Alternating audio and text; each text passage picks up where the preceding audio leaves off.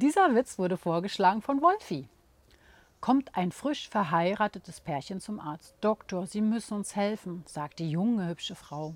Der Doktor fragt, was denn fehlt? Da antwortet die Frau, wir sind jetzt schon drei Wochen verheiratet, aber mein Mann weiß überhaupt nicht, was er im Bett mit mir anstellen soll. Hm, grummelt der Arzt und schaut sich bedächtig den perfekten Körper der Frau an. Wir könnten es ihrem Mann ja mal zeigen. Die Frau zögert einen Augenblick, aber dann denkt sie sich, der Arzt ist ja wirklich gut gebaut. Warum eigentlich nicht?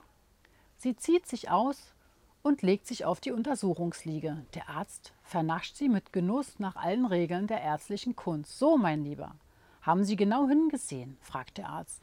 Das braucht Ihre Frau jetzt dreimal in der Woche. Das ist schon okay, antwortet der Mann bedächtig. Aber muss ich denn echt jedes Mal mitkommen?